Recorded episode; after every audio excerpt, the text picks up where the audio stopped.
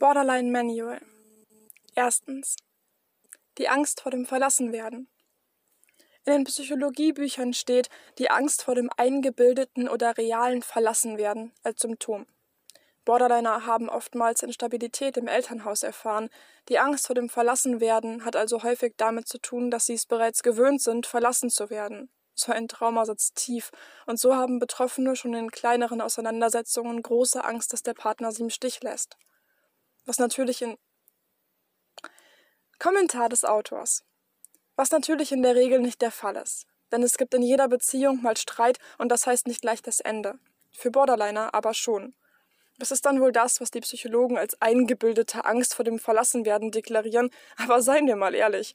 Als wir als Kinder Angst vor dem Monster unter dem Bett hatten, da war die Angst beschissen real, oder?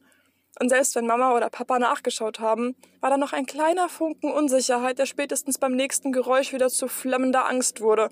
Also um, ein kind, um einem Kind beizubringen, dass da kein Monster unter dem Bett ist, braucht man Geduld und muss sich im schlimmsten Fall auch fünfmal unter das Bett legen und nachsehen und das jeden Abend und für so lange, wie, es das, wie das Kind es braucht, die Angst loszulassen. Kommentar Ende. Diese Angst hängt natürlich auch mit einigen anderen Symptomen zusammen. Aus der Angst heraus gibt es zum Beispiel einen Schutzmechanismus, dass Betroffene den Partner wegstoßen, wenn sie Angst haben, verlassen zu werden, ganz nach dem Motto, wenn ich dich wegstoße, kannst du das nicht mehr mit mir machen. So paradox es auch klingen mag, aber so hat man die Kontrolle über den Schmerz. Manchmal ist das aber auch nur eine Art Test, um zu sehen, ob der Partner den Betroffenen genug liebt, um zurückzukommen. Kommentar des Autors. Side Story. Ich habe die dunkle Vorahnung, dass das Buch hier später mehr Kommentare enthält als Sachtext.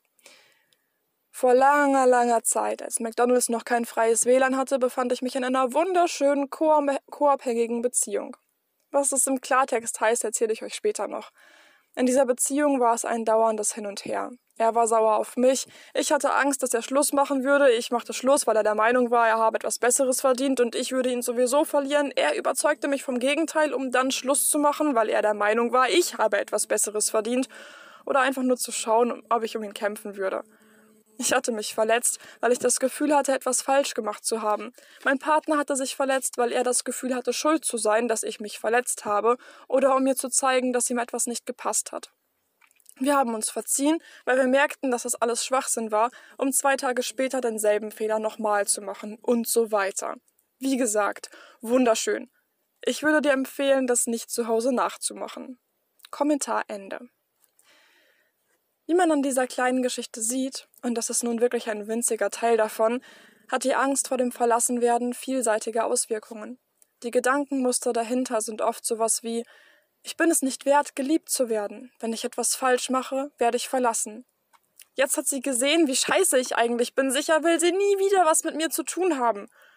Er ist sauer auf mich. Er muss mich hassen.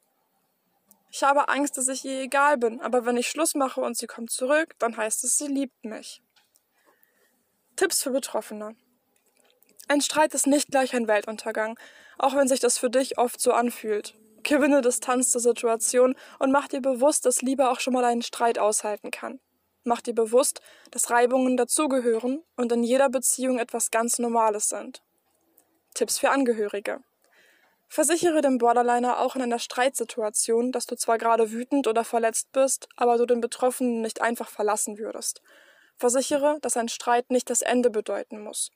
Hinterfrage, welches deiner Worte die Reaktion oder Angst getriggert haben und versuche das Thema behutsamer anzusprechen. Wichtig ist aber, wenn der Betroffene versucht, dich emotional zu erpressen, dir die Schuld zu geben, dann mach dir bewusst, dass du nicht die Verantwortung für den Betroffenen trägst und auch nicht die Schuld an dem Schmerz hast. Der Schmerz kommt von einem Trauma, wie eine Wunde, die schon da war, in die du dann versehentlich Salz gestreut hast. Kommentar des Autors.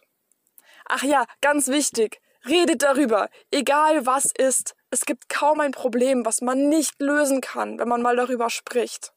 Kommentar Ende.